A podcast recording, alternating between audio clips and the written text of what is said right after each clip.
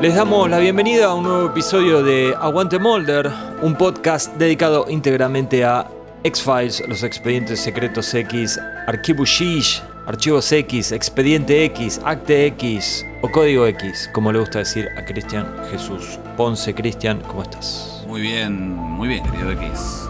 Muy ansioso por, por seguir re- revisitando estas cositas que preparamos. Así es, porque bueno, la- en el capítulo anterior de Aguante Molder habíamos estado hablando de todo lo referido a los cómics de. X-Files.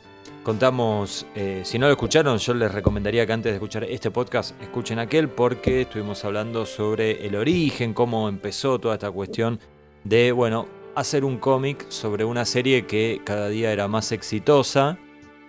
Al punto, Cristian, de algo que me olvidé de decir, es que... mm, eh, bueno, hablamos mucho del, del guionista de esos cómics, que es eh, Stefan Petrucha, o Petruca, y mm, me olvidé de decir que él cuenta que cuando tiene una de las primeras reuniones que tiene con la gente de Tops, que era la, la editorial esta que sacaba eh, los cómics, les dijo, yo creo que esta serie puede llegar a ser tan exitosa como Star Trek.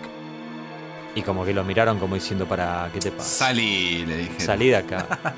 Pero bueno, algo de razón tenía Stefan. ¿eh? Algo de razón tenía. Así que bueno, hoy vamos a continuar un poquito más con los cómics y vamos a hablar también sobre los libros que se editaron en aquellos gloriosos años 90. Cuántas cosas que había. Ibas, ibas y mirabas y estaba Molder. Eso es una cosa que extraño mucho. No, pero en Entraba a serio, una ¿eh? librería y estaba Molder. Ibas a un kiosco y estaba Molder. era una locura. Y las comiquerías. Sí. En las comiquerías he gastado mucha plata no comprando cómics, sino comprando eh, revistas. Que ese es otro podcast Claro. que algún día se podría hacer, ¿eh? el de las revistas.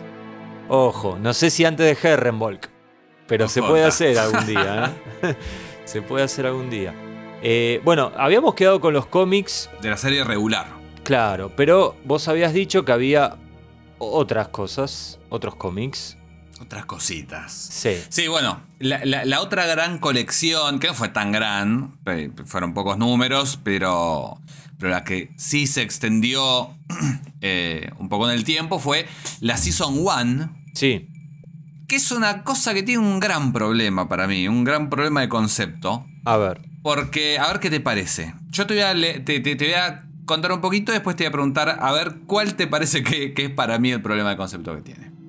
Estos cómics eran dibujados por Roy Thomas y dibujados por John Van Fleet, que en realidad no dibujaba todos los cómics, dibujó, no sé, tres de los que se editaron, se habrán editado uno, a ver, para, uno, dos, tres, cuatro, cinco, seis, siete, ocho, nueve. Se editaron nueve. Habrá hecho tres o cuatro, Esteban Fleet. Y lo que él tenía se diferenciaba de, eh, de Adler, por ejemplo, que dibujaba muy bien a, a los personajes, con una, una línea gruesa, medio, también medio indie, pero parecían fotos. Sí. el tipo estoy- después. Vos tenés el de Beyond de Sí. Yo tengo el de Beyond de Sí, que la tapa la hizo él, como bien decís vos, Claro. que hizo todas las tapas. Pero adentro es otra, una- cosa claro. un poquito más diferente. No sé, vos, vos tenés varios de estos, dijiste. Sí, sí, sí. En realidad yo tengo un, un retapado que sacó IDW hace unos años Ah, que tiene los primeros cuatro. Y por ejemplo, el piloto y Deep Throat, bien, son de Van Fleet. el del estilo de- del dibujo. Sí. Eh, vos, el de Beyond de Sí no lo tenés, ¿no? No, no tengo para comparar. Bueno, pero tenemos la tecnología y te podemos mandar, un- te podemos mandar una fotito, ¿no? Para... Mándamela por fax, para que prendo el webmail. Ahora ahí está pasando el primer fax. ¿Esto lo vamos a dejar? No, no lo vamos a dejar, ¿no? Es medio raro. No, este es otro. Este está bueno igual, pero es otro. Sí, sí, es, eh, este se llama Sean Scottfield. Eh, es, es un estilo como bastante fotorrealista también, pero eh, distinto. Yo te diría que de los que tengo yo, el peor es el de Squeeze. Que uno dice, "Ah, vamos, a ver a, a Tooms Claro. dibujado y, y no se parece nadie a nadie. Ah, mira. pero ni siquiera es que, o sea, yo ya lo, lo hablamos del podcast anterior. No es que necesito que se parezcan, Sí. pero cuando no solamente no se parecen, sino que los dibujos son muy feos, ya, ya se complica. Claro, No el que vamos yo- a decir el nombre del, del- del dibujante porque no lo tengo. El, Bueno. El nombre. Pero y también para proteger su integridad. El que tengo yo, el de Beyond the Sea, que el artista encargado es John Scofield, eh, es eh, con un estilo tipo acuarela, parece, ¿no? Eh, Sí, Como bastante pareciera- realista. Pareciera que imprimió las fotos y pintó encima. Yo no quiero Puede ser, ¿eh? Puede ser. decir nada. Pero, pero está muy bien. son Quedó muy lindo, ¿eh? Sí, sí, sí. Es Sí, como son- otra, una cosa con más clase, claro, alta sociedad. lindas. Como te gusta a vos. Mira, te voy a decir, bueno, estos cómics se editaron de julio del 97 a julio del 98, que se dejaron de publicar porque, se- habíamos dicho el podcast pasado, cerró Top Comics, Claro. eh, y eran cómics más largos, tenían 44 páginas. sí. Que uno podría pensar un minuto, una página. Los Sí. capítulos duran 44 minutos. No, no sabemos si, si fue por eso o, o simplemente una cuestión de pliegos en la revista. Pero yo te voy a leer los, los capítulos que salieron y a ver si coincidís conmigo con cuál es el gran problema que tiene A ver, dale. este cómic. Bueno, el piloto, Deep Sí. Throat, Conducto, Squeeze, Shadows, Ice, Space, Fire, Beyond the Sea y los próximos que iban a salir y que no terminaron siendo editados aunque habían sido anunciados, The Jersey Devil y Ghost in the Machine. ¿Cuál es el gran problema de una colección Que no hay conspiración. O muy poquita. no, que la mitad de los capítulos son chotísimos. Ah, X. bueno. O sea, lo estamos haciendo en el 97, con el diario Sí, del lunes. sí, sí. Decime si no se podría haber llamado Season 1 Greatest Hits. Y sí, Y hacía los buenos y solamente. hacía los buenos, sí. ¿Vos sabés lo que es estar dos meses comprándote y que, y que, ay, vas a la comiquería y te traes el de Jersey Devil? No lo abrís nunca ese cómic. No, no, el de Shadows. Queda el de ahí en la mesita de luz. Decí que no salió Ghost in the Machine. Claro. Por suerte. Ha- Hacelo, hacelo esto con. con o, o sacá un, un volumen que llame Los Malardos, como hacíamos nosotros. Claro. O hacelo en la cuarta temporada, sí, bueno, quiero tener de todos. Salvo de Telico, ponele. Sí. Pero. Eh. Pero e- ese creo que fue el gran problema de, de esta colección. Y es medio raro. Capaz que. Estoy tratando de, buscarle la vuelta de por qué hicieron esto, ¿no? O sea. Te iba a decir, capaz que quisieron hacer solo Monster of the Week, pero está Deep Throat, está el piloto. No, no, no se entiende qué quisieron hacer. No se entiende. Pero bueno. Habíamos dicho. ¿Esto es sí. conseguible, Cristian? Eh, ¿O es- y yo, hoy por incunable? hoy, eh, usado. Usado, porque los derechos de estos cómics los tuvo IDW durante mucho tiempo, que es la, la editorial que sacaba los cómics de la décima temporada, de la once, de la que siempre hablamos, Sí. de Joe Harris. Y ellos sacaron reeditados de, de esto, con tapa dura, un papel muy lindo. Pero ahora los derechos los tiene Marvel. O Claro. Disney. Entonces, Sí, sí, sí, sí. nuevo no sé dónde se puede comprar. Está bien. Bueno. Decíamos... Eh, ¿Dejamos? ¿El qué? ¿Dejamos esto? No, no, pará que queda un El poco. tema- Que- que- Queda un poquito más. ¿Queda todavía? un poquito más, ¿Sí? amigo. Vos quisiste cortar. No, decíamos, en el 98, justo antes de que cerrara, eh, yo creo que también por eso sacaron este After Flight de, de Petruca y, y Jill Thomas, Sí. porque dijeron, bueno, lo tenemos acá, ya está, ya cerramos, Dale. tiralo. Sí. Salió también una miniserie que eh, adaptaba eh, Calcinación Espontánea, una de las novelas eh, de las que vamos a hablar en un ratito solamente, que la adaptaba el propio Kevin J. Anderson y lamentablemente la dibujaba Gordon Purcell, que era uno de estos medio malardonguis que entraron a la serie regular después de que echaron a Adler. Y finalmente, en materia cómic, poniéndole 4 millones de comillas, la cosa más rara que salió fue la adaptación de Fight the Future, escrita o adaptada en realidad por John Rossum, dibujada por John Van Fleet, que este que decíamos que, que dibujaba muy bien a, a los actores, Sí. pero que en realidad no es un cómic, es como una especie de, de cuento con fotos. Está resumida en la película, eh, que a su vez tuvo la adaptación eh, a, a Sí. novela, pero está mucho más resumida y con dibujitos. Una cosa muy rara, los dibujos son muy lindos, pero... ¿Lo tenés ese? Lo tengo, lo tengo. Lo, lo busqué muchísimo porque nunca había visto imágenes y decía, bueno, el cómic Claro. de Fight the Future, una de mis cuatro películas favoritas. Sí. Y no era un cómic, era un, un audicuento, no sé qué era. Así que bueno, con eso cerró Tops su, su paso por, Bajó la persiana. por los cómics. Sí, bajó la persiana eh, en general, pero bueno, particularmente de, de los expedientes X. Yo creo que hay cosas muy lindas que quedaron ahí en el tiempo. eh, y otras, la mayoría, que quizás no, no estuvieron a la altura de, de nuestra serie favorita. Bien, ahora sí. Ahora sí nos metemos en el mundo de los libros. Hola, aguantes. Les habla el fumador. Soy el que hacía muchas cosas mejor que el padre de Mulder. Ya hice lo necesario para que Argentina ganara el mundial. Ahora es el momento de recibir lo mío. Quiero muchos cafecitos para Aguante Mulder. A su contrario, haré lo necesario para que nunca se publique la cuarta temporada de este podcast. Ahora me retiro, tengo que atender unos asuntos en la casa del lago con mi querida Tina. Con su permiso.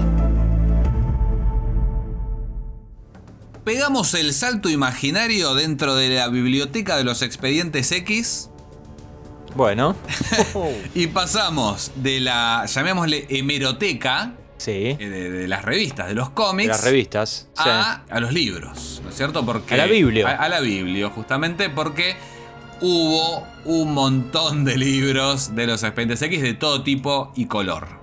Así es. ¿Y por dónde empezamos, Cristian, querido? Y- ¿Por las novelas querés empezar? Claro, tenemos como dos grupos grandes. Tenemos por un lado la ficción y por otro lado la no ficción. Claro. Como venimos del cómic, quizás lo mejor es meternos un poquito con las novelas, como decías, que Bien. las hubo Sí. originales y las hubo adaptaciones también. Sí, yo. ¿Te acordás que te conté en el podcast anterior que cuando vi lo de los cómics dije, ¿qué hacen esto? ¿Para qué hacen más historias? Sí.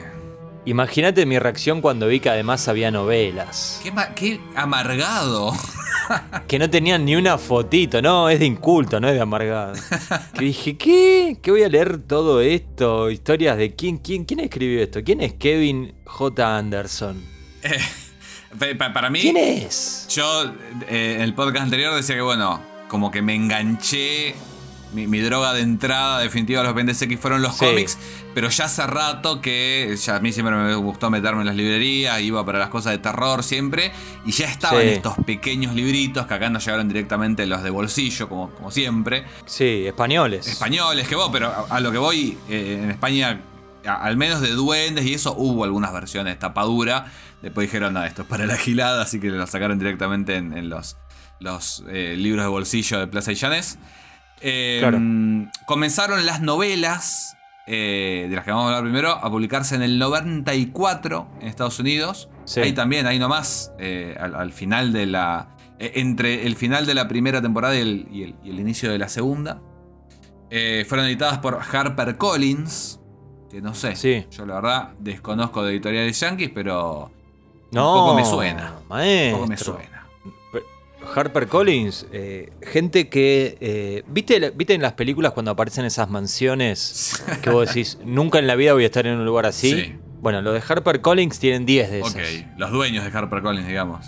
Sí, obvio. Sí, sí, sí, la chica de recepción no. Eh, no, no, es una editorial de las más grandes que hay. Ah, ok, ok, ok. Este, Alright, mucha, alright, mucha, mucha guita. Eh, pero acá, eh, bueno, llegaban los españoles, como dijimos. Acá llegaban, claro, eh, editados en, en España por Plaza y Llanés. Y Sí. llegaron en el 96 aproximadamente. Está en primer año de la secundaria y de pronto Código X en las librerías. Esto, estos muchachos, Tuki. Mulder y Scully. Y fueron varias novelas en realidad. Se, se editaron a lo largo de, de- de los tres o cuatro años siguientes, acá en, en Argentina. Se editaron todas estas. Iban en orden. eh, que es el siguiente. Eh, hubo un, escritor al principio que se llamaba Charles L. Grant, que ya no está entre nosotros, falleció en el, en el 2006, y, era medio especialista en, en escribir estas novelas que hoy por hoy son conocidas como paperbacks, paperbacks from Hell, que son estos libritos de terror con tapas muy llamativas, Sí. eh, muy, muy de los 70, de los 80. Así que bueno, él escribió dos, eh, Duendes y Vientos, eh, Viento de Sangre, Viento de Agua iba a decir la, la serie de Campanella. Eh, duendes y, y Viento de Sangre, que uno dice Duendes. Uno dice Duendes, Código X, es una pavada esto, Duendes, pero en realidad el nombre original Goblins Goblins. Está muy relacionado a lo que podría ser la paraufología. Muchas veces se, se denomina a los, a los extraterrestres, a los Little Green Men, como goblins. Aunque sea una palabra que viene en realidad de las mitologías, no sé, irlandesas, ponele, de los duendes clásicos. Así que Claro, yo lo. viene por ese lado. La con- sí. La palabra goblins la conocí por Ghost and Goblins, el videojuego de la Commodore 64. Ajá. También está la, la- la banda Goblin que hacía También. la música de las películas sí. de Darío Argento. Suspiria, ¿no está? Y un montón de cosas, sí, sí, sí. Claudio Simonetti creo que era el nombre, sí, Claudio Simonetti. Pero bueno, parece que no son muy buenas estas novelas. Yo nunca las leí. Estas nunca las leí porque me subí a la. a la. al- los libros, digamos, con el siguiente autor. Con la salida de. Con Kevin. eh, con Kevin. Con la salida de Calcinación Espontánea. Claro. Que Kevin J. Anderson ya era un nombre con más peso y más prestigio. Entre 4 millones de comillas, porque eh, no era Stephen King, sino que era alguien que se especializaba de vuelta en hacer novelas de franquicias. Un poco como Petruca, que hacía los cómics de, de Dogman. Eh, Claro. Kevin J. Anderson Este hacía novelas de Star Wars, ponele. De Star Trek. Ah, un poquito mejor le iba, sí. Eh, claro, bueno, a, a la bien. larga le terminaba yendo mejor. Y dice Sí. él, que yo la verdad lo dudo muchísimo, A que ver. él fue contratado directamente por Chris Carter porque Chris Carter leía sus novelas de Star Wars. Es raro, ¿eh? jamás en la vida lo escuché a Chris Carter hablar de Star Wars. Yo creo que él se agarraba su tabla de Jamás. surf, no se iba a poner a leer una novela de Kevin J. Anderson, pero bueno, probablemente lo, lo hayan recomendado. Y está bien también. ¿Sabes lo que hizo? Sí. Eh, hi- hizo incluso eh, las continuaciones de Duna. ¿Viste? De, Frank Herbert, que ahora salió Sí, la sí. película, que yo, bueno, tipo No, no, claro. Duna 5 y 6 las, los escribió Kevin J. Anderson. Eh, ¿Sabes lo que estaba viendo? Sí, ¿qué? En- en- porque yo tengo este, el de Calcinación Espontánea, Sí. escrito por eh, Kevin J. Anderson. Que es el que fue adaptado al cómic también, Ground Zero. Claro, ten- tengo la versión impresa en España, Ajá. ¿no? En Barcelona. El que tengo yo es la séptima edición. Wow. O sea, Se vendió. le iba, esto realmente le iba bien, ¿eh? Sí, sí, sí. Porque siete ediciones en los noventas es mucho, muchos ejemplares. ¿eh? Son muy lindas las tapas. No, no, no llegan a tener, el delirio estético de, la- de las portadas para los cómics que hacía Miran Kim. Pero tienen cositas medio que brillan algunas. Sí, la X, Eh, la X brillante. sí. Son, son las mismas fotos que sacaron la primera semana y que la usaron toda la vida. Sí, Pues justamente la de calcinación espontánea la usa también. Esa es la que están mirando como desde abajo, ¿no? claro. Y, y Scully tiene el- la manito del hombro de Mulder. El Mulder. Esa está, me parece, en el número 3 o 4 del cómic, es la misma foto. Sí, y yo tenía el otro, otro que se llama Ruinas, y no lo pude encontrar. Bueno, también de, Andás a ver dónde quedó. también ¿eh? de, de Kevin J. Anderson. Él publicó Claro, claro. Eh, uno por año. En el 95 hizo Calcinación Espontánea. Esto siempre fechas yankees. Acá habrán llegado todos juntos en el 96. Eh, Ruinas, bueno, en el 96 en Estados Unidos. Y Anticuerpos en el 97. Eh, y no sabemos por qué se fue. No, hizo esas tres novelas, venció el contrato sí. y, y se fue, justito antes de, de que saliera la película y qué sé yo. Que de hecho, acá eh, sale la novelización. Si vos eh, te fijás en los numeritos que tiene el, lomo de, de cada libro de Plaza y Llanés, eh, la novelización de Fight the Future está como metida en lo que sería esta colección. Pero en realidad creo que no sé si no fue incluso editada por otra editorial en Estados Unidos. Así que la metieron medio como, como calzador. Ahora, una cosa. Eh, vos por la novelización de Fight the Future te referís, sí, es exactamente a esta que tengo acá, que se llama Los Expedientes X, Combate al Futuro, que viene eh, con el número 6 en el lomito. Claro, Bien. Pero ese ya lo imprimieron acá directamente, en Argentina. claro. Lo que pasó ahí eh, eh, No era importado. es un gran misterio lo que pasa con ese cómic. Porque todos estos de este, no, este pero libro- no es comiquete, es libre. Bueno, pero ya, Ah, ya mezclamos todo. Es un gran misterio para mí lo que pasó con ese libro. Porque, bueno, como decís, todos los libros estos venían de España, salvo ese, Sí. que fue editado en Argentina, y que se vendía con un póster. No sé si has tenido el póster. Claro. Iba a los kioscos de diarios Claro. esto. Sí, todas estas li- libritos iban medio ahí. Lo que a mí me extraña es que este mismo libro, yo no, no te digo editado en Argentina, pero esta, esta misma edición se vendió en España. Tengo entendido que se, que se consigue en España y que en su momento se, se vendió por Plaza y Llanes. Pero también se vendió otra edición, eh, que creo que dice Enfréntate al futuro, como fue el nombre en España, tengo entendido, que lo editó una editorial que se llama Everest. Entonces, ¿qué pasó? Si la de acá fue para allá, si acá los derechos eh, los tenían para Latinoamérica y, y los sacaron acá solamente. No lo sé. La edición es prácticamente la misma, solo que la de Everest es un poquito más chica y adentro tiene fotos a color, que es lo que estabas reclamando hace un rato. Tiene algunas fotos de, de la película. Sí, mira, lo que estoy pensando, porque yo, yo tengo esta la que se, La eh, se imprimió acá en Sí, Argentina, mayo, ¿no? de- mayo del 98, creo. Pero dice, en agosto del 98. Ah, después de la eh, Ah, porque Sí. acá se estrenó Dice- el. Claro, no se estrenó el 19 de junio, sino en, en, en agosto. Dice en los créditos, dice Plaza y Llanés, editores, Barcelona, bla, bla, bla. Así que es muy posible que sería más barato tal vez imprimir acá y mandaron para allá. La verdad que no O- sé. O los que sobraron o- acá fueron para allá. Ah, a- a mí lo que me Exactamente, llama la porque- atención, perdón, es que hubiera dos ediciones en castellano de dos editoriales distintas. Sí, claro. Porque te digo una cosa, se hicieron 10.000 copias de este libro en Argentina. Es un montón, pero un montón en serio. Así que es muy posible que les hayan sobrado más de la mitad y dijeron qué hacemos con esto y los mandaron para España. Puede ser. Puede ser y, y seguramente hayan sido más baratos que. Sí, no sé, en realidad casi nunca fue más barato imprimir en Argentina, pero en la época del 1 a 1 la verdad que no lo sé, así que... ¿Cómo se llama la autora de este libro? Que lo tenés a mano. Eh, la adaptación, ¿quién hizo la adaptación decís vos? Elizabeth Hand, Elizabeth Hunt. porque lo tenés a mano.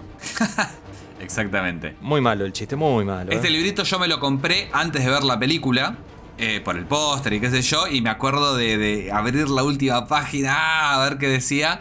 Y lo que hay, nada, es una descripción del último plano de la película con las, las colmenas gigantes. Y una cosa linda que tiene. Pero pará, pará, ¿Qué pará, pará, pará, pará, pará. ¿Vos leíste esto antes de ver la película? Pispié la última página, no leí. ¿Pero qué estás, loco? Estaba ansioso, amigo. ¿Qué que? Yo, No. I want to believe. Ya sé, tenías que ir a Ba- Bahía Claro. Blanca, ya No, lo es que sé. todavía no- Ya sé la historia. Vamos a hacer un documental sobre eso. Como la película está Fanboys. Después de ahí, sabes a dónde vamos. Nos queda cerquita, a las grutas. No, para el otro lado, ¿qué? Pero estamos más cerca que de acá. Amigo. que te cuento algo muy importante. El gran valor agregado que tiene este libro es que Sí. en la escena donde Mulder está con el Well Manicured Man, está completa la escena Claro, no la cortaron. con la explicación de qué pasó con Samantha, que en la versión para cines la tijeretearon para guardarse esa gran revelación para la sexta temporada. Bueno, listo. Lo dejo separado, lo voy a tener que leer ahora. la puta madre. Y bueno, y salió un libro más, salió sí. un libro más de, estos, eh, de estas novelas originales, eh, que fue la peor recibida y la que le puso el último, Ah, sí. la el último clavo en el ataúd para las novelas originales, Sí. que fue Piel. Piel. Sí. Era una película medio con... La de Ben. ¿Cómo? La de Ben Mers Mesrich. Sí, nunca en mi vida dije este nombre en voz alta. A ver, Ben Mesrich. Salió en el Sí, sí, 99 Exacto. y no me acuerdo nada. Me, me acuerdo que había tipo un científico loco y una piel medio loca. Por eso se llama piel. Pero no. Nada, de, de- de las de Kevin me, me acuerdo más. Tampoco me acuerdo tanto porque las leí en ese momento y les voy a confesar, no las volví a leer para el podcast. Simplemente esto es una aproximación porque nos han preguntado mucho eh, ¿qué, qué, qué hay que leer, ¿Qué, qué, qué diferencia de estos libros con esto. Bueno, esto lo que hablamos hasta ahora fueron las novelas originales. Se coló la, adaptación de la película, pero todo lo demás eran novelas originales con mayor o menor eh, críticas positivas y, y demás. Sí. Bueno, después salieron un montón de novelizaciones. Que están divididas en tres grupos. Bien. Tenés novelizaciones para, de- para púberes, digamos. Sí, juveniles. Juveniles. Y, pero después la Young Adults también es juvenil. Ah, claro. Por eso digo, juveniles. Y- Igual todas estas las escribía medio la misma gente.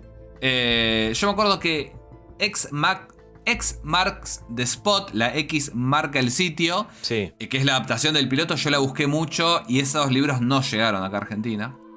Eh, esta, esta primera colección, particularmente la de para, para nenes chiquitos. Y son más, más random. Es un poco lo que yo sugería que tendrían que haber hecho con, la, con los cómics. Con los cómics de la Season 1. Claro, pues tenés El Piloto, Darkness Fall, Fearful Symmetry, Squeeze, Handbook, es como que va saltando primera, Claro, segunda claro. temporada, qué sé yo, Shapes, Blood, DPO, EBE, War of the Cropófages, que habría que ver qué, qué adaptaron, a ver si pudieron adaptar el, el humor. Sí. Que me gusta mucho, te va a gustar el nombre, El de- nombre, del- bueno. de la novela, era Die Bug Die, que era el, el insecticida con el que bañaba Scoria Quickegg Sí. en, en ese episodio. Y después, bueno, eh, es, este capítulo es Jetta, Sí, definitivamente. sí, para cerrar, ¿no? Porque era el último de las adaptaciones a cómic, también fue el último de estas adaptaciones, que era Ghost in the Machine. Qué ganas. Que arriesgo a que no lo compró absolutamente nadie. No, no. Y Bueno. después está la, la- la serie de Young Adults, que serían Sí. ya adolescentes muchachones, muchachones Sí. y muchachonas, que de esos tengo uno, tengo el de Fresh Bones, y la verdad que no... O sea, vos, yo te digo Fresh Bones, Y lo primero a mí que se me viene a la mente, no te voy a decir lo primero que se te viene a la mente a vos, porque te va a hacer otra cosa y me vas, me vas a sacar el comentario. Pero yo lo primero que me viene a la mente es eh, el niño mm, Bonaparte, con Chester Bonaparte Sí. corriendo. Mulder lo persigue y se encuentra con un gato. Sí. Escena icónica, transformada en meme, transformado en thumbnail de- del podcast de ese episodio. Bueno, acá Sí. dice, eh, la- parafraseo la descripción que hay en el libro, dice, Mulder giró y Chester había desaparecido. O sea, es re importante que quizás se transformó en un gato negro. Bueno, no, no les pareció. Sí. Qué ganas de leer la que me dan. No, eh, eh, en un momento habían, estaban, eh, porque estas sí se consiguieron acá, y alguien en Mercado Libre las vendía todas y ay, me- las compro, pero no. Tenía sola esa Nah. y, y no, no, no, no, no, no, no me pareció. Pero bueno, en esta colección salieron Los Calusari, Sí, bien. Eva, Bien. eh, Sisigia, Nuestro Sí. Pueblo, Oubliette, Freshbone, eh, Pusher. The Host, Hell Money, Soft Light. Tampoco es la, la co- la colección más feliz, ¿viste? Como No, no, no, no. Medio rara. Un Rue, Sí. Grotesque, Sí. tu capítulo favorito de la segunda temporada. Eh, ¿Cómo era? Fa- Fesifaga. Fesifaga en masculata. Ahí está. Leonard Betts, Bien. Shadows y Mal. Miracle Man. Bueno. ¿Qué sé yo? Rarísimo. Peor, peor es el- eh, pasar eh, enero en Capital. Y lo vengo pasando bastante seguido, te tengo que decir. Y después hubo una tercera serie. bueno, no para. No, pero. OJ, ¿eh? Est- A ver. estos lo- los voy a buscar en algún momento que. Los voy a buscar. Porque escuchate este high concept. Son capítulos que adaptan los episodios mitológicos. Ah, bueno. ¿O no? Sí. Sí, sí, qué sé yo. A mí lo que me pasa con esto es que si ya vimos la, Bueno, la amigo, serie, pero por no ahí sé, te, te no, tiro no me dan ganas de leerlo. De algo que, que no te habías dado cuenta. No sabemos, no sabemos. Bueno, Pero es que el- no va a pasar. el- Eso es lo que te digo, no va a pasar eso. No va a pasar eso porque además Chris Carter no lo va a dejar. llegaron a salir dos. Y sí, Uno que se llamaba Ascensión, sí, que tenía las adaptaciones de Dwayne Barry, Ascensión y One Breed. sí. Y uno que se llamaba Hunter, que tenía las adaptaciones de Colony y Endgame, que era escrito, mira como Por el finado. el finado Charles L. Grant, el que había hecho Duendes y Viento de Sangre. Polémico el nombre, ¿eh? Hunter. ¿Qué tiene que ver con Colony Endgame? Amigo, el Bounty Hunter. ¿Estás jodiendo? Te voy a Pero- sacar el carnet. Pero vos le pondrías Hunter, cazador. ¿Y por qué no? ¿Cómo le pondrías vos? Samantha se derrite. El intercambio. Bueno, como quieras. Puente de, puente de, puente de espías extraterrestres. También, ¿por qué no? Eh, solo nos queda colgado que pasó después, viste raro, pero no vamos a volver a hacer un- un- los libros. O quizás sí, al final de, de- de- de la nueva temporada. Pero ¿Qué bueno, nos quedó? así como había salido la novelización de Fight the Future, en el 2008 salió también la de I Want to Believe, Ah, mira. que no se editó en castellano. La escribió Max Alan Collins y yo Claro. estaba esperando al 2008, iba a la librería, cruzaba no los dedos a ver si Plaza y Janet se ponen las pilas. Nunca se editó en castellano, así que esa me está, me está faltando en la biblioteca. Sí, bueno, creo que eh, sirve como para graficar un poco eh, el estatus. No, no, no, escúchame. No, sí, ¿te acordás que hace No, sí, sí. relativamente poco la vi y me, me gustó bastante? No, no, que me parece que marca un poco, digamos, la diferencia de lo que era el estatus de la serie en el 98 y en el 2008, ¿no? Sí, sí, sí, ni hablar. O sea, post temporada 9 se cayó todo a pique y nunca volvió a levantar a, ese nivel jamás ni de cerca. Exactamente. Creo que después con el revival recuperó un poquito y qué sé yo, pero. De pero todo no. esto, de todo Sí. esto, eh, ¿Vas a recomendar algo? Sí, bueno, la- la- las cosas de Kevin J. Anderson. Eh, pero bueno, esas novelas fueron editadas en español. Sí. Las que adaptaban los episodios también. Lo que no salió fue la de When to Believe Sí. y la serie esta que adaptaba los episodios mitológicos. Claro. Eso no se editó. O sea, hay cosas que no llegaron a Argentina, pero otras que ni siquiera se editaron en España. Quizás sí, quizás aparece de pronto alguien y dice yo lo tengo. Hasta donde llegó el largo brazo de, mi investigación, no, no. Antes de, pasar de- del- mundo de la ficción a la no ficción, una cosa que me quedó eh, de- del, del podcast anterior, que lo tenía anotado y que lo quería decir y que se me fue. Eh, nosotros preparamos este podcast, obviamente, leímos varias de las cosas, pero eh, nos ayudó a organizar la información y llenar algunos huecos una serie de artículos que están en internet en la eh, página eh, cuartomundo.cl Sí. que son muy interesantes, que hablan incluso más, de lo, más allá de lo que hablamos nosotros, porque hablan de, de la etapa, por ejemplo, de los cómics de John Rossum, y que los escribió Eduardo Álvarez, que yo creo que en algún momento escuchó el podcast, Sí, sí, en algún sí. momento incluso se comunicó con se vos. comunicó y nos pidió si podíamos compartir eh, el link de, de esta serie de artículos. Y lo, Creo que lo lo compartimos hicimos. incluso, sí, sí. sí. Repetimos igual por las dudas: cuartomundo.cl. CL es porque es de Chile, eh, Eduardo, Chile, y la exactamente. página. Y la misma página tiene un canal de YouTube donde muestran todos estos cómics, que también es lindo. Eh, te van comentando, qué sé yo. Y eh, lamentablemente, bueno, la página del pájaro burlón eh, no está más online. La pueden buscar en la web Back Machine, esta, esta página donde está guardado internet, el internet que ya está offline. Pero bueno, ahí Javier Valencia también había escrito sobre los cómics, así que nada. Si buscan información extra, más allá de, de lo que estuvimos hablando, eh, ya saben por dónde hacerlo. Muy bien, y aprovechamos para mandarle un saludo a Javier. Sí, por supuesto. Javier y Eduardo. Sí, gente que eh, ayuda a mantener vivo el, el legado de La serie, la llama, para personas que tal vez no leen en, en- en inglés, ¿no? Que es, es mucha. Y no somos tantos los que, Sí. los que estamos en esa. Así que eh, nuestro saludo desde acá. Sí, bueno. Ahora eh, Javier en, en- en Twitter de Pájaro Burlón estaba subiendo una cosa que hoy por hoy está desaparecida de internet, que es muy difícil de conseguir y que me acuerdo en los 90 era nuestra comida de todos los Sí. días, que son los print ads, las, las publicidades gráficas que salían en TV Guide para cada episodio y que son que muy son muy bonitas, lindas, sí. Y- sí, sí, sí, sí. Estéticamente, inclusive hay muchos eslogans eh, o taglines muy, muy atractivos, ¿no? Sí, así que bueno. Que te dan ganas de, como, "Uh, vamos a mirar el capítulo, aunque ya lo viste 50 veces, lo, lo querés ver una vez más. Para, decís. Y, y vas y lo miras de vuelta. Cristian, ¿por dónde empezar? Porque eh, lo que vamos a hacer, a- con lo que vamos a continuar son con algunos de los libros que salieron en aquellos años dorados y plateados y de platino, que eran más que nada para informarnos, ¿no? Porque eh, estamos hablando en la vida pre-acceso a internet fácil. Entonces, eh, sobre todo acá en el Cono Sur era bastante complicado acceder a esta información. Nosotros varias veces hemos hablado de que tal vez, no sé, a mí me pasó de tener una hojita que habían hecho, en, eh, o sea, una página, una hojita que era una fotocopia de una fotocopia, que la, vi- la compartían en el club de fans de X-Files en Argentina, y eso era como tener el, el- el santo grial, ¿no? Sí. Entonces, imagínate cuando veías que había un libro con, no sé, 250 páginas. Te volvías loco. No voy a, no voy a decir lo que me pasaba, porque sería medio grotesco. Sí, a- había como dos grandes libros, eh, do- dos grandes tipos de libros, me parece. Que por un lado eran las guías de episodios que te contaban qué pasaba en cada capítulo y, y te contaban el, el back, eh, backstage de la serie, quizás. Siempre te contaban medio lo mismo y, y andá a chequearlo.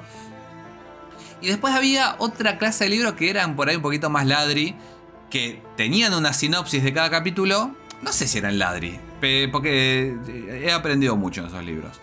Pero que se iban para el lado de la pseudociencia y, por ejemplo, te decían eh, Lazarus, una breve descripción y después un artículo de quizás 3-4 páginas sobre la reencarnación. Claro. Entonces era el libro de Código X, pero me dio hasta ahí. De hecho, el primer libro que me compré yo de los Expedientes X, que fue el libro de Expediente X, volumen 2, de N.E. Genge, era eh, así, de estos libros justamente. Era un, es un libro norteamericano que eh, englobaba las temporadas 1, 2 y 3 y que acá se editó separado como el libro de Expediente X 1 y el libro de Expediente X 2. ¿Y a vos te gustaban esas cosas?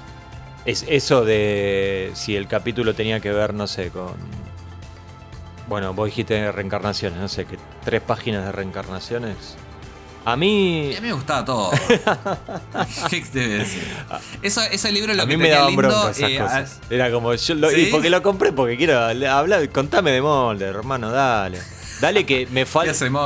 Hay cuatro capítulos que no pude ver y voy a tener que esperar un año para poder verlos. Contame algo, por Dios. Eh, y yo le tenía mucho cariño. Eh, de hecho, fue medio mi, mi grial el, el volumen 1 durante mucho tiempo. ah, bueno. Porque no estaba. O sea, el, el 2 había salido con una, una tirada muy grande. Eran de EMC. Sí. Quiero destacar dos libros muy feos. Con unas portadas muy feas. Pero que yo los veía y me volvía loco. Y te voy a contar una anécdota breve. Contame. Que va a ser las delicias de los. de los. eh, aguanters. Consigo finalmente una librería que se llamaba Rayuela. En Bahía Blanca consigo el número uno. Me vuelvo loco. Lo llevo, qué sé yo. Me lo llevo a Patagones. Lo apoyo en, en el asiento del, del del acompañante en el auto. Me bajo, no sé hacer qué. Cuando me subo, me siento mal y le doblo la tapa. No. pasa nada, me mentí a mí mismo, me, me quise convencer. Sí. Llego a Patagones a mi casa, no lo pongo con los otros libros, lo dejo aparte porque no lo puedo ver. No tolero ver esa tapa doblada sobre una esquina, Enfermo. un triángulo que había quedado. Te juro, no, no, no, esto no, no estoy exagerando, tenía 15, 15 añitos, 14 añitos. Sí. A la noche me levantaba y lo miraba porque no podía dormir. Y el viaje siguiente, Sí. Vuelvo a Rayuela y le, le- le hice un speech larguísimo al, al que era el dueño. Y le digo, no, porque yo los colecciono y fíjate lo que me pasó. qué mal-". Bueno, toma, me lo cambió. Ah. Y bueno, ahora es la, la- la- el que tengo una gran persona. Sí. Está el, el- el- el dueño de Rayuela. como, Yo no te lo cambiaba, ¿eh? ¿Por qué sos así? Sos, sos el, Eras, el eras Grinch. que- pará, pará. Te voy, a, te voy a hacer una pregunta clave. ¿Eras cliente? O sea, ¿te, te conocía él? ¿O fuiste una No, vez? era una y- librería de Bahía Blanca. No, no te lo cambio, pero ni en pedo. Digo, pendejo, la vida es así. Aprende. Quizás eh, Aprende. tardó muchísimo mi maduración y mi. Sí. mi ¿Cómo se dice? Mi, mi nivel de frustración por, por no haber enfrentado esa pérdida. Pero bueno, eh, de ahí en adelante lo, lo cuidé. Fue como viajar en el tiempo y tener otra oportunidad. Yo en aquellos años era más de comprar eh, revistas más que libros. Me parece que porque veía más, en las comiquerías había más eh, revistas que libros y eran más baratas además. Eh, revistas de todo tipo, de... En general eran de Estados Unidos, cada tanto había alguna inglesa o algo así. En general eran de Estados Unidos.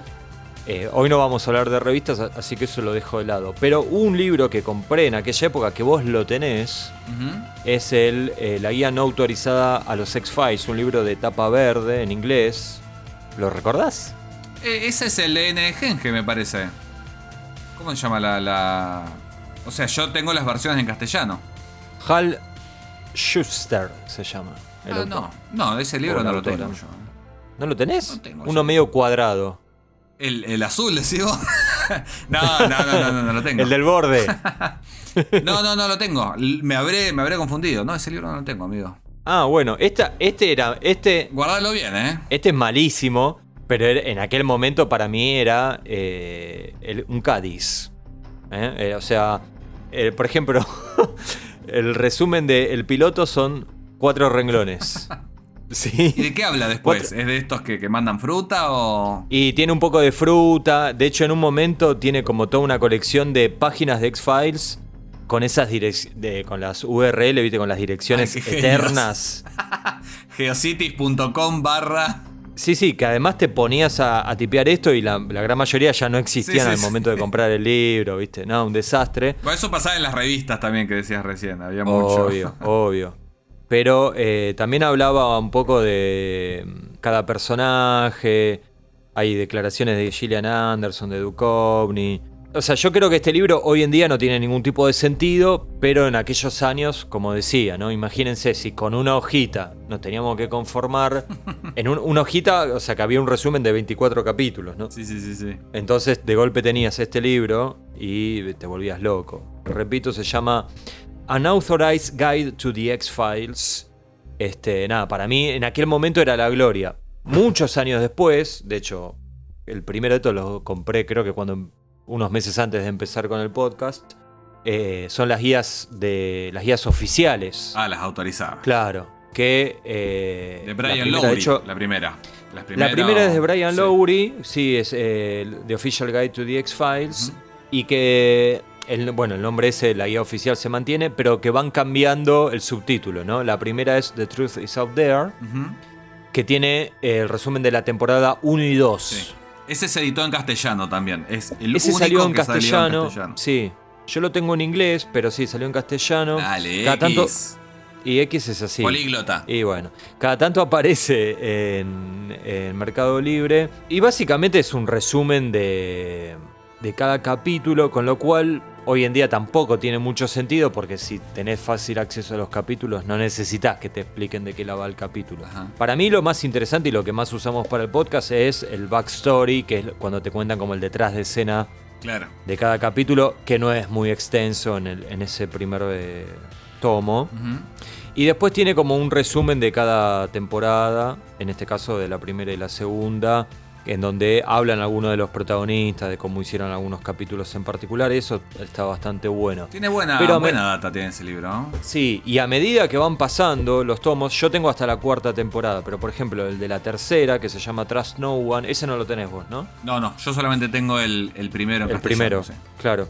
Bueno, ahí ya además tiene más páginas y eh, es solo de la tercera temporada. Claro. Entonces eh, los resúmenes son más largos, eh, la, la data de cómo se hizo cada capítulo es más extensa y eh, ese... mm, Este, no resumen de temporada, el, digamos, cuando cuentan toda la historia de cómo llegaron a, a la tercera temporada, cómo se hizo, qué repercusión tenía, todo eso también es todo más extenso. La verdad que está muy bueno, yo lo, lo recomiendo. Repito, se llama Trust No One y es eh, la guía oficial de la tercera temporada de X-Files, también a cargo de Brian Lowry, que lo envidio bastante porque tenía acceso a ir a los capítulos y, y todo eso. Y después está el de la cuarta también. Estos llegan, llegan hasta la séptima. Séptima, sí. Con Yo All- por All ahora tengo. Se llama el último. Claro, yo, yo tengo hasta la cuarta y la verdad que quiero conseguir el quinta, sexta y séptima. Eh, y el de la cuarta también. Son más páginas, eh, los resúmenes más largos, más fotos, fotos más grandes. ¿Ese es de Lowry Eh, también o de Shapiro? No, no, este es de Andy Meisler. Ah, hay otro más. Hay otros, sí, sí, hay varios autores. Ok. Este, pero la verdad que estos son muy recomendables, no son fáciles de conseguir. Obviamente están recontra descatalogados.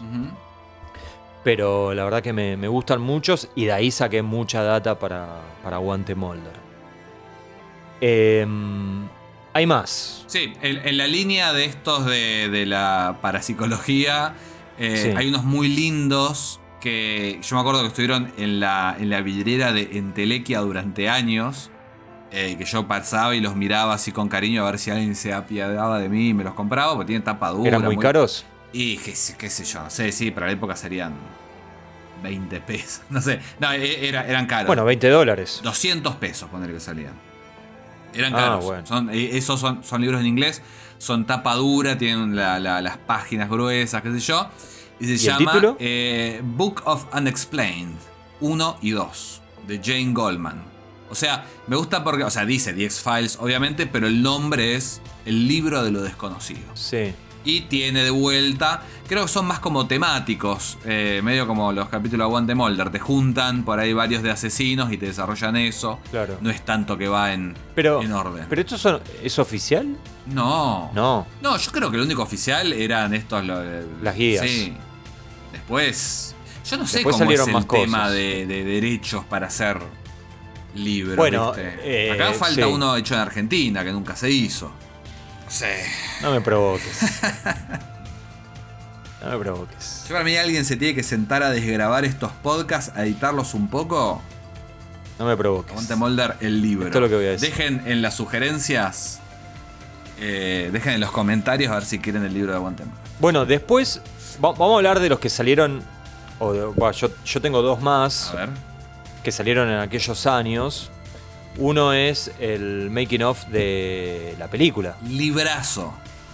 Muy lindo. Es muy lindo. Eh, se llama así, ¿eh? The Making of, The X-Files, Fight the Future. De Jodie Eh, Duncan. papel- claro, papel e ilustración a color. Después hay blanco y negro también, pero tiene, tiene páginas a color.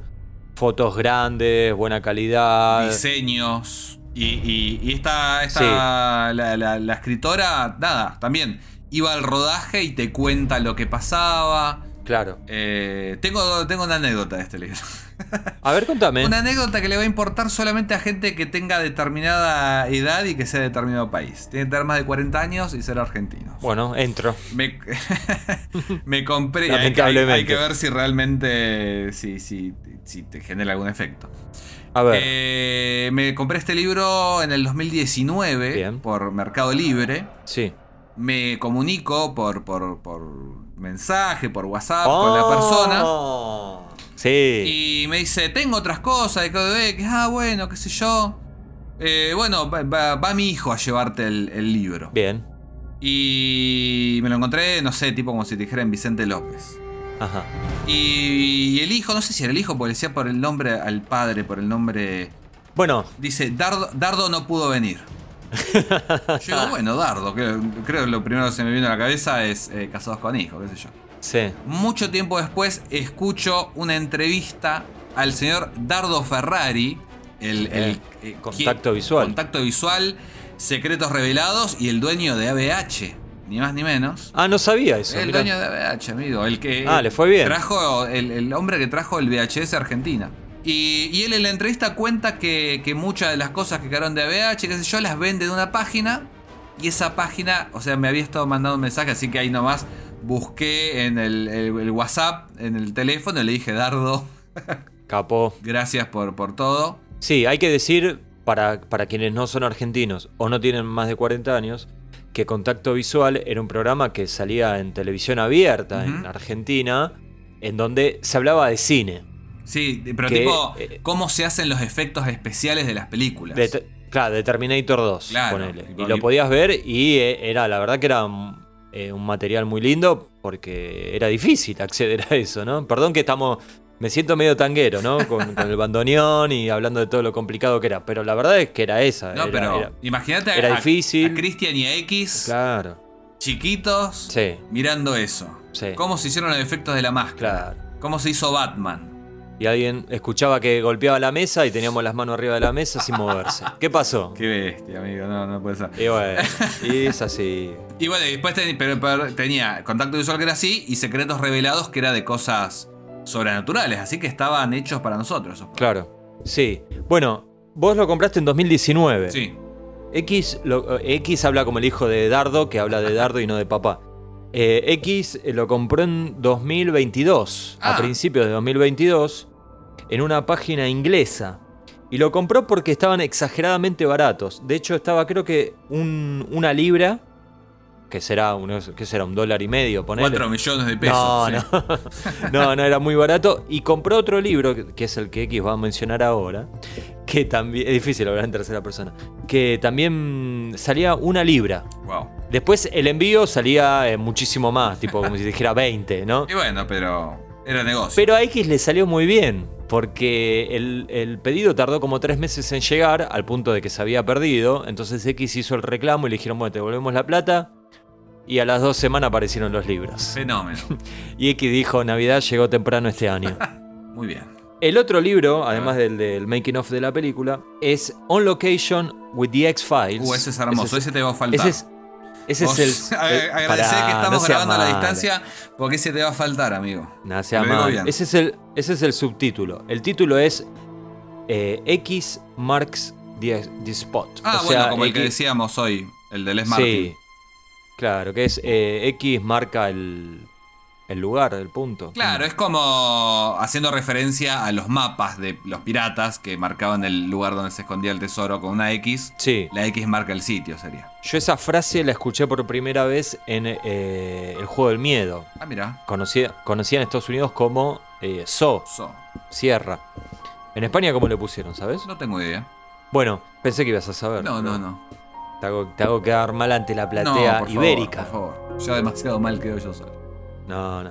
Bueno, es un libro de Todd Pitson y Luisa Gradnitzer que eh, tiene una introducción de uno de los Lone Gunmen, de Tom Braywood. Ah, mira. Bueno, pero que no, no es cualquiera, era el, el asistente No, de dirección. Ah, pero Claro, además en, sí, sí. en- en el gozo tenía que ver con, con las locaciones, Claro. digamos. Con... Sí, porque el libro este, el chiste de este libro, es que eh, está hecho por la gente que se encargaba de la logística de la serie. Entonces eran quienes conseguían las locaciones y todo eso, y era gente muy organizada que eh, guardó muchas fotos, guardó eh, anotaciones, eh, esas fichas en donde se le mandan a los actores, tenés que estar tal día, tal hora, te pasan a buscar por el hotel a tal hora y todo eso. Entonces. Claro, hay mucha data muy para el fanático, ¿no? Obviamente. Te va a faltar. Pero el libro tiene un problema, y te lo digo así no me robas el libro.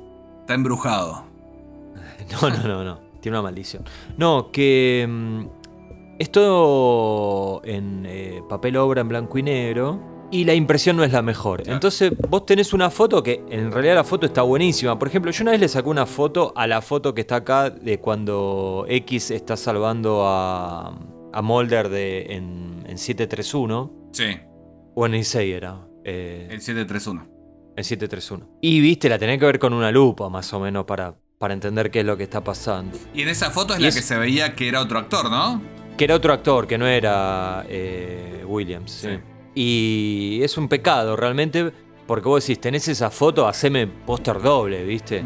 Y no, es una foto que debe medir, sin exagerar, 4x4. Oh, pero en la foto de foto que había sacado se veía bastante bien. Bueno, pero hubo que hacer un esfuerzo, ¿viste? Y así todo, ¿eh? Así acá estoy viendo una foto donde está este Rob Bowman peleándose con, con sus empleados, pero también es muy chiquitita. Y la verdad que cada vez que veo una foto digo, ay, qué lástima, ¿no? Qué lástima que, que no, no se pudo hacer con la calidad de, por ejemplo, el libro de la película, ¿no? El que decíamos antes, eh, del making of de la película, porque hubiera estado genial. eh, tal vez un poco menos de texto, si querés, si había un problema de presupuesto y darle más lugar a las fotos, porque ya que es un libro sobre las locaciones, Sí. quiero ver el detrás de escena de las locaciones, ¿no? Sí, el, el Fight the Future tiene un problema grande igual, no sé si, si, si te ha pasado, que tiene hojas negras con letras blancas. Ah, bueno. Y yo ya después de las 2 de la tarde eso no te lo puedo leer. Se complica, ¿no? Sí. Claro, no, X eh, todavía tiene una vista prodigiosa. A pesar de que tuvo un comienzo año durísimo con, con el uso de lentes, Sí. pero que después no fue necesario, una Mirá. cosa muy rara. Tipo Spider-Man. Sí, sí. Es una cosa rara, una cosa rara. Pero bueno, es- este libro, igual nada, que yo, si son muy fans, lo recomiendo, pero es muy difícil de conseguir. X lo consiguió de casualidad total, en una página que ni me acuerdo el nombre, una página.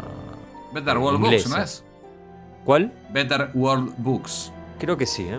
A mí me queda un último libro. No, perdón, no te lo puedo confirmar porque la, la factura que tengo dentro del libro del Making of es la factura original de la persona que lo había comprado Wow. en el año 98. Wow. Qué lindo. Reliquia, reliquia, sí. Qué lindo token. Un souvenir. Eh, a mí me queda un último libro, yo creo que vos ya habías terminado. Sí, Es el libro más ladri que vi en mi vida. apa. Eh, pero es un libro que tengo. y que también era de esos que veías en las puertas de las comiquerías, muy lindo, con un papel hermoso, una tapa dura, apaisado, como diríamos acá en Argentina, como una mafalda. Claro. Eh, y se llama The Art of the X-Files. Se publicó el día que cumple años Christian y X, en el 1998. O sea, en el auge de la película dijeron, Sí, si van a editar Falopa, edítenla ahora. es ahora o nunca. Es ahora o nunca. Y es un libro que uno dice, bueno, el arte de los expedientes X. ¿De qué Me interesa, ¿eh? Me interesa, el título me claro. interesa. Lo primero que uno piensa es, bueno, hablarán de- del diseño de las criaturas, hablarán... No. Es una especie de catálogo de galería de arte con diferentes obras y un pequeño texto de cada artista explicando por qué le parece que esa obra tiene que ver con los expedientes X. Ah, cualquier cosa. Y uno dice, bueno, veré la- la- los dibujos de Zuko, la, la- dibujante que hizo la tapa de, de Songs in the Key of X. O Claro. veré eh, alguna portada de Miran Kim, la que hacía la, tapa Sí. de las historietas, o algo de Chadley Adler. No, son un montón de gente que nada que ver. El único, eh, hay un Tom Ang que eh, hacía unas ilustraciones que venían con los VHS en Estados Unidos, que son unas ilustraciones muy lindas. Sí. Creo que vos tenés alguna, que eh, son una especie de trading card, pero medio como eh, acuarelosa. Eh, Sí. Pero justo la, la imagen de, de él que aparece en el libro no, no está muy buena. Y la mayoría son... Mira, yo para que te des una idea, eh, siendo que ya hemos discutido de los, de los discos, este libro es como si fuera el disco de la película. Son cuadros que nada que ver, como lo- lo- lo- los discos de, de The X-Files de álbum, eran canciones tipo, Sí. imagínate la canción de Sting, Sí, sí, sí. no tiene nada que ver y él dice, no, sí, bueno, me gustan los Dependes X. Y se me ocurrió esto, y por ahí es una foto de una silla. Claro. Hay un par de imágenes lindas, pero es un libro que ni siquiera lo siento como en sintonía con esta estética que tantas veces hemos hablado, de que yo, de, de fierro, medio industrial. No. No. Estoy viendo. Ah, es un catálogo del MoMA del 98, qué sé yo. Estoy viendo la portada que dice The Art of linda. the X-Files, está buena, y abajo dice basado en The X-Files eh, creado por Chris Carter. Que encima te ponen eso y vos pensás que es algo medio oficial, ¿viste? No, es que probablemente fuera oficial, pero ladri. ¿Te parece? Yo creo que sí, creo que sí. Sí, una aclaración, porque tal vez alguien está escuchando y dice, para, para, pero ¿por qué no están hablando de... Bueno, hablamos de libros que salieron mientras la serie estaba eh, estrenándose, digamos. Claro. Por eso no hablamos de ese libraco gigante eh, que salió hace relativamente poco. El de los que archivos. Es como, claro, el que es como el escritorio de Mulder, ¿no? Eh, Sí, sí, the, sí, como- official, The Official Archives. Sí, o, o el libro grande este que también tiene todo el recorrido de la serie, o los libros de cuentos que salieron. Sí, o... Eso va a llegar a su debido tiempo cuando terminemos la, la nueva temporada, me parece. Bueno, ok. Porque han salido cosas lindas e interesantes. Sí, y, sí, y sí. más este último tiempo. Yo, yo tengo un librito que, que- que te he comentado, me acuerdo que cuando lo leía te mandaba audios, que es un tipo que, tipo en el 97, trabajó de pasante un fin de semana o una semana en los Appendes X y le hizo entrevista a todos los guionistas. Y es un librito que no es oficial ni en pedo, pero está de entrevistas buenísimas de cómo Franz Potnik escribe, cómo Howard Gordon escribe. Y son libros que salieron hace relativamente poco. Eran cosas que estaban ahí tiradas y que el chabón este dijo, uh, Claro, tengo estos cassettes, saco un libro. Hagamos algo. Em, bueno, yo creo que podemos despedirnos acá, Cristian. ¿no? Teníamos una cosita más, pero me parece que no, Ya, vamos a no cer- tiene cerremos. mucho que ver con esto. Hay uno que sí, X. vamos a cerrar. Yo a la noche no voy a poder dormir, me voy a levantar y voy a mirar el libro con la tapa doblada. Bueno, dale. Vamos a meternos, eh, porque eh, tiene que ver, especialmente el primero. Vamos a hablar eh, de dos CD-ROMs que salieron. El primero, que creo La gente, se- la gente mira, mira el celular y dice, para, ¿esto está pasando? Sí, bueno. le contamos a la gente joven que CD-ROM era eh, como un, Un CD, como un CD que tenía cosas para computadora. Jueguitos de computadora. claro, pero, De código X. claro, sí. El primero al que voy a hacer referencia. Los, los dos en realidad salieron en el 98, como te decía hace un rato. Si vamos Sí. a sacar algo, lo sacamos ahora. Eh, el primero venían dos CDs y se llamaba The X-Files Unrestricted Access, o sea, acceso sin restricciones. Sí, En la publicidad decía, entérate de lo que saben ellos y más. Te volvés loco. claro, y sí. Eh, y básicamente era una base de datos de las primeras temporadas. Vos en un CD tenías el instalador y en el otro toda la, la información. Y era como si te metieras en la computadora de Molder y tenías los archivos, que eran básicamente sinopsis de los episodios, fotos, videos y unos .mov, unos archivos que eran tipo 3D, que tenías por ejemplo eh, un, un hígado de, de Tooms.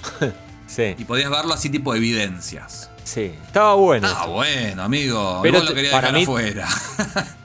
Nah, pero estamos hablando de libros y saltamos con multimedia. Bueno, está bien. Yo por vos. Hay que ayornarse, amigo. Por vos, amigo, hago lo que sea. Pero yo te digo una cosa.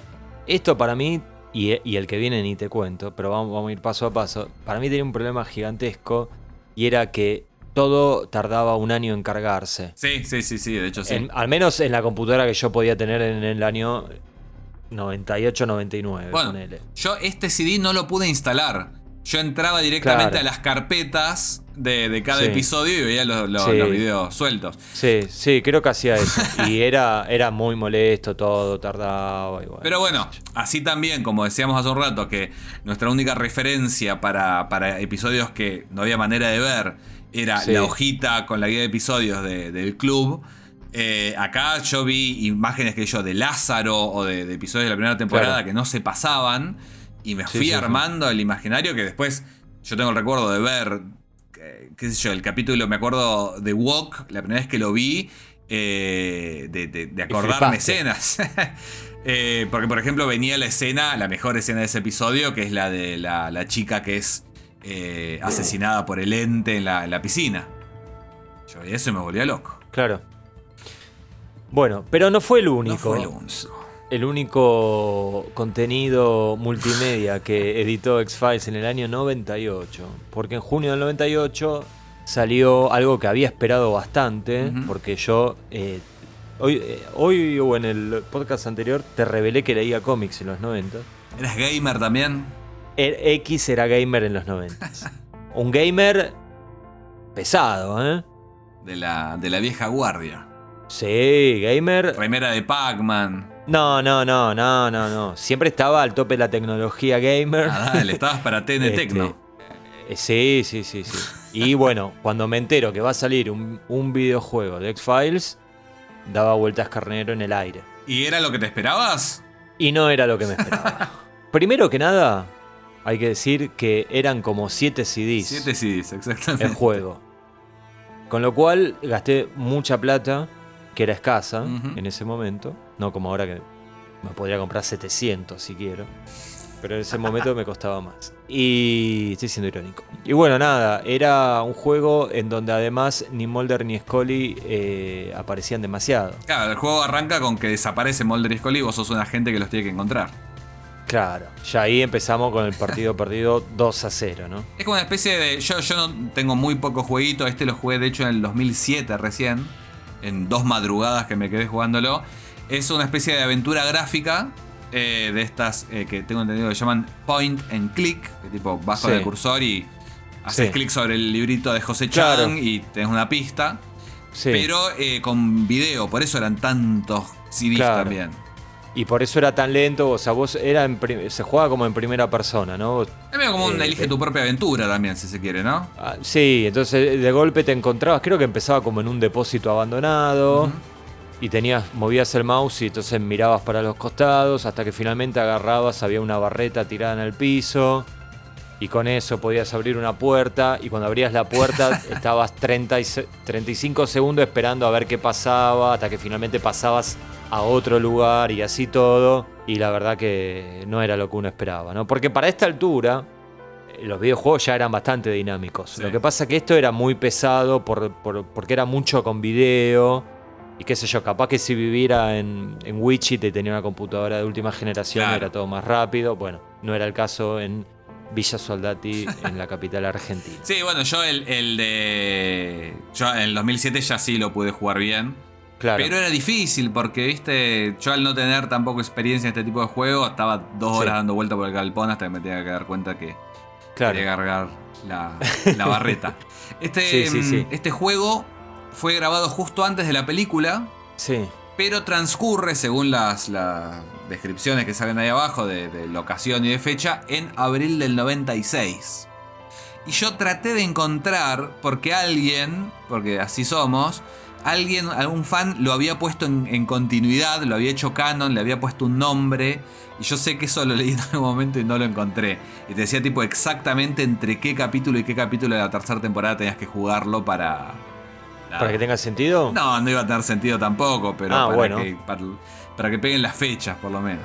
Yo, el, el gran recuerdo que tengo es que Sí. tenía muchos silencios. Era como, tenía una atmósfera que casi parecía más Twin Peaks que, Que X-Files. Y que se veía todo muy barato. Me acuerdo que uno de los finales, eh, Mulder moría y veíamos a Scully en el entierro de Mulder y el, y el ataúd, que viste, para los yankees con los ataúdes le, le meten toda la guita y todo el diseño. Sí, Era una caja de manzanas prácticamente. claro. Y en esas cosas decías ahí, por ahí, un poquito más de plata. Y eso que tengo entendido que salió 6 millones de dólares. Mamita. Hacerlo. Pero bueno, Imagínate, era, era una imagínate caja- el furor que era la serie, que gastaban 6 millones de dólares en un videojuego. Horrible encima. Yo me acuerdo que era una caja grande, viste que lo- los juegos Sí. en los 90 venían en cajas grandes. Claro. Y me acuerdo de ir a Musimundo y mirarlo así. También medio como te decía con el, el libro del Book Un- Unexplained. Así a ver si, si alguien me lo compraba. Tipo Bart con el juego de, de Apocalipsis. Pero nunca, Sí, nunca a- pasó. No, no me lo robé tampoco. Aclaro, no, yo no lo robé, pero más o menos porque lo compré pirata, obviamente, porque un videojuego original eh, de 6 CDs o 7 CDs, no me acuerdo cuánto era, salía una fortuna. Bueno, estaba, ¿te acordás el de, no sé si lo, si lo viste, lo jugaste, el que el de Steven Spielberg, que dirigías una No. película y que también eran 4 millones de CDs porque eran todos Claro, clips. todo video. Y actuaba Sí, Jennifer. Aniston y como que ibas tomando No, no, no. decisiones. Ese algún día lo Ni- tendría que probarlo. No, ni, ni sabía que existía eso. Pero bueno, nada, la, la experiencia mm, gamer para mí no fue buena. ¿eh? Eh, yo lo disfruté, pero porque también hacía un montón de años que había 5 años que no había expedientes nuevos y de pronto nada. Era una cosa que en el Unres- Unrestricted Access, entre todos los videos, venía el tráiler de este juego. Entonces era una cosa que, nada, lo, lo tenía visto, lo quería jugar, pero bueno, en las computadoras de esa época y con el precio, y también en patadones era muy difícil conseguir algo también pirata. Eh, nada, me tuve que aguantar casi 10 años, pero tuve- me parece una experiencia mejor que, que la tuya. Patagones es Carmen de Patagones, le contamos a quienes no son argentinos. ¿Y a cuánto está de mm, la ciudad de Buenos Aires, Cristian? ¿700 kilómetros es? ¿900? Eh, casi 900. Casi 900. Claro, es una distancia extensa, ¿no? Es una distancia extensa. eh, Es, es- es dentro de la provincia de Buenos Aires, pero muy al sur, muy cerquita de Río Negro. Claro, o sea, cruzás el río y está Viedma, que es la capital de Río Negro. Claro. Y todo esto está muy cerca de las grutas. Eh, y a 200 kilómetros más o menos. Claro, que es el lugar en donde cuando hagamos el último capítulo de Aguante Molder vamos a ir con Cristian. Bueno, ¿No? puede ser. último de la novena, último de la novena, último... Último de la cuarta, amigo. ¿Cómo se va de la cuarta? Último de la cuarta, ¿cómo último de la novena? No sé si llego a la novena. Eh, Último de la cuarta y ya dijiste que sí, ya quedó Uh. grabado. Así que No eh, si vamos a cerrar acá con este final apoteósico de este podcast. Yo quiero grabar un podcast que podría ser de la película andando en auto. Porque Mulder y Scully han andado tanto en auto. Si vamos a las grutas, lo grabamos. Un miércoles a la noche, Cristian. ¿Qué pasa el podcast que viene? X. No sabemos. Nah, para. La gente No ya sabemos. lo sabe. no- No sabemos y no por X. Así que no sabemos. No prometamos cosas que no, no podemos cumplir. No sabemos. Vamos a ver qué pasa. Manténganse al día metiéndose en las redes de Aguante Molder, Instagram, Twitter, Facebook. Cuéntenos si les gustaron estas, estas aventuras que le propusieron estos dos meses de merchandising. Así es. Eh, así que nada, estamos ahí en contacto. Sí, que, por no favor. Se, que no se corte, No, por no, favor. no, no, para ¿Eh? Bueno, les agradecemos a todos, a todas, a todos por escucharnos. Mandamos saludos a los argentinos, a los de México, a los de toda Latinoamérica, a nuestros hermanos españoles. ¿eh? A todos. Porque eh, Aguante Molder es internacional, viejo. Sí, todos, todas y todes. Ahí está. Así que en breve estaremos retornando con un nuevo episodio de este podcast que hemos dado en llamar Aguante Molder.